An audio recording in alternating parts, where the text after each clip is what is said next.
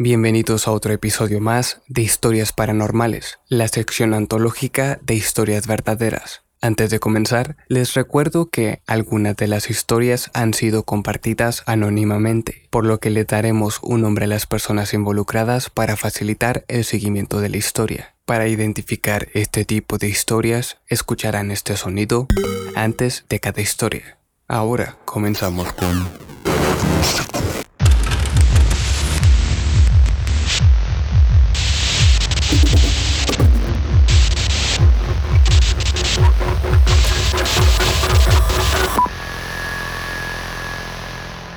El demonio de Spotville. En la tarde de un sábado de 1935, María, de 12 años de edad, estaba junto al fregadero, lavando platos en la cocina de una pequeña granja, justo en Spotville, Kentucky. Desde la pequeña ventana frente a ella, la niña contemplaba la naturaleza. Los pájaros silbaban, una suave brisa movía las ramas de los árboles del bosque y el tenue sonido del río se escuchaba a lo lejos. Su madre y su hermano Germán habían salido a la ciudad para comprar cosas en el supermercado, mientras María decidió permanecer en casa para terminar sus deberes. La joven seguía lavando platos, cuando de pronto se percató que los sonidos del exterior habían cesado, dejando la casa en un escalofriante silencio. De inmediato, un poderoso viento repentino arrasó el lugar, abriendo puertas y ventanas. La ráfaga de viento rápidamente se detuvo y dejó a la pobre María pálida y congelada de miedo.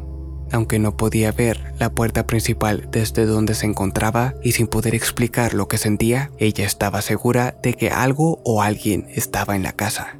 Había algo dentro, ella lo sabía, algo terrible, lo podía sentir en los huesos. Aterrorizada, se abrió paso lentamente hacia el pasillo. Lágrimas comenzaron a derramarse de sus ojos y con valentía apretó sus puños, armándose de valor para mirar por el pasillo hacia la puerta principal. Pero esa valentía pronto se desvaneció cuando observó lo que se encontraba del otro lado. Un monstruo colosal, de pie en su sala, enorme, tan alto que estaba inclinado desde la cadera para evitar tocar el techo de la habitación, de casi 3 metros de altura. Tenía garras puntiagudas en pies y manos y parecía estar cubierto de un pelaje oscuro. La bestia fijó los ojos en los de María y la chica no pudo más que gritar de nuevo. Entre lágrimas, la niña pudo ver que los ojos de la bestia brillaban intensamente de un rojo maligno, y con cada respiración profunda y pesada de la criatura, ésta emanaba fuego azul desde su boca. María sentía que moría, así que, entrando en pánico, se desmayó Momentos más tarde, su madre y su hermano regresaron a casa y se dieron cuenta de que todas las ventanas y puertas de la casa estaban cerradas con candado. Extrañados por esto, rápidamente entraron a casa y para su sorpresa, en el centro de la sala se encontraban unas huellas gigantescas de 60 centímetros de longitud plasmadas en el piso de madera. Preocupados por la escena, rápidamente llamaron a María, pero ella no contestó. Inmediatamente, Herman y su madre buscaron por toda la casa a la niña y por suerte la encontraron escondida detrás de un sofá en estado de shock e incapaz de hablar. Sin pensarlo dos veces, al día siguiente la familia abandonó la granja para no volver jamás. El demonio cíclope. La ciudad de Mount Hope se encuentra justo al oeste de Middletown, en el condado de Orange, Nueva York se estableció en 1825 como una pequeña comunidad muy tranquila. Sin embargo, para una familia en una noche de 1866, toda esa tranquilidad se tornaría en caos y terror. Una criatura que solo puede ser descrita como un habitante de las profundidades del infierno estaba a punto de hacerles una visita. Y esta es la historia. A mediados de marzo de 1866, los residentes de una pequeña granja en la ciudad de Mount Hope fueron despertados de su tranquilo sueño por el aterrador sonido de una multitud de voces aparentemente entonando un canto fúnebre. Este extraño coro duró aproximadamente media hora antes de ser reemplazado abruptamente por una cacofonía espantosa de gemidos y gritos desgarradores, lo que despertó no solo a todas las personas en la granja, sino también a los animales, poniéndolos en un ferviente estado de terror y confusión. Sin embargo, lo que fuese que estuviera causando este fenómeno infernal aún estaba por comenzar. Un repentino destello de luz iluminó momentáneamente la granja por completo, convirtiendo la oscuridad de la noche en un brillo como el de mediodía. Al instante, una intensa ráfaga de viento abrió violentamente cada una de las puertas y ventanas de la granja. Entonces, llamaradas de fuego y olor a azufre se apoderaron del condado de Orange.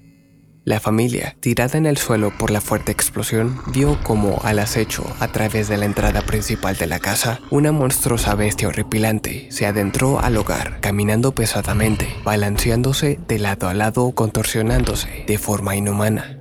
Aquella bestia tenía forma humanoide, aunque todo su cuerpo parecía ser un error de la naturaleza. Sus brazos y piernas eran enormes, su torso estaba distorsionado y en su rostro contaba con un solo ojo, y aunado a esto, el azufre en el ambiente parecía emanar de aquel espectro ciclopio.